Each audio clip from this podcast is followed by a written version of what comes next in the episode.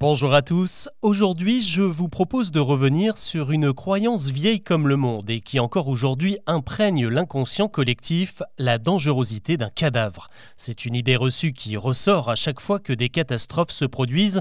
Il faut rapidement prendre en charge les dépouilles des victimes pour éviter de créer des épidémies comme celle du choléra ou d'autres virus qui pourraient aggraver la situation et alourdir le bilan humain.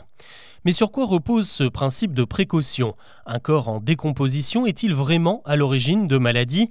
Eh bien la réponse est non, et l'Organisation mondiale de la santé vient justement de relayer un communiqué pour mettre fin à cette croyance en marge des drames qui viennent de se produire au Maroc et en Libye. En réalité, la dépouille d'un défunt ne représente aucun risque, même lorsque le processus naturel de décomposition entre en action.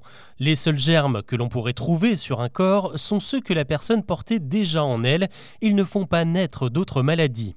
Cette croyance est pourtant ancrée dans les esprits depuis des siècles et selon certains historiens, elle remonterait à l'Antiquité et au Moyen Âge, à des époques où la médecine, ou en tout cas les personnes qui officiaient dans le domaine de la santé, étaient incapables de trouver la cause de certaines épidémies. En l'absence de preuves concrètes, la faute était souvent mise sur les cadavres des corps sans âme devenus impurs. Aujourd'hui, on en a la preuve, une personne saine qui meurt laisse derrière elle une dépouille qui ne présente aucun risque. En revanche, et c'est là qu'il peut y avoir une confusion, une personne qui décède à cause d'un virus peut très bien continuer à le transmettre après sa mort. C'est pour cette raison qu'il faut distinguer les morts d'une catastrophe naturelle ou d'un accident des morts d'une épidémie. Tout ça pourrait sembler assez anecdotique, mais lorsque des séismes ou des inondations font des milliers de victimes, cette idée reçue a encore aujourd'hui des impacts bien réels.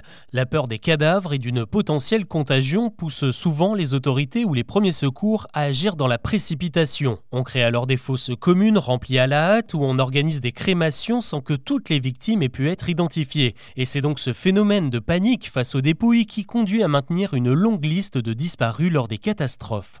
Pour reprendre l'exemple des fosses communes, il arrive aussi qu'elles soient justement à l'origine de véritables épidémies, car un cadavre et notamment ses excréments peuvent polluer les nappes phréatiques et contaminer toute une population, et c'est d'ailleurs pour cette raison qu'en France, aucun cimetière ne peut être construit en zone inondable.